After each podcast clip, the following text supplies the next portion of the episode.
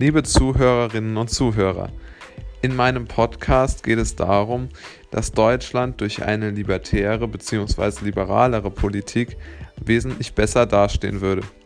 Ich werde in meinen Episoden begründen, wieso eine größere Freiheit und mehr Privatwirtschaft bzw. freiheitliches Denken im Allgemeinen der Gesellschaft und der Wirtschaft in Deutschland sehr, sehr gut tun würden. Ich werde dabei aktuelle Themen diskutieren, aber ich werde auch einen Blick in die Vergangenheit richten, um Beispiele zu nennen, wo zu große staatliche Eingriffe großen Schaden für die Bundesrepublik hervorgerufen haben.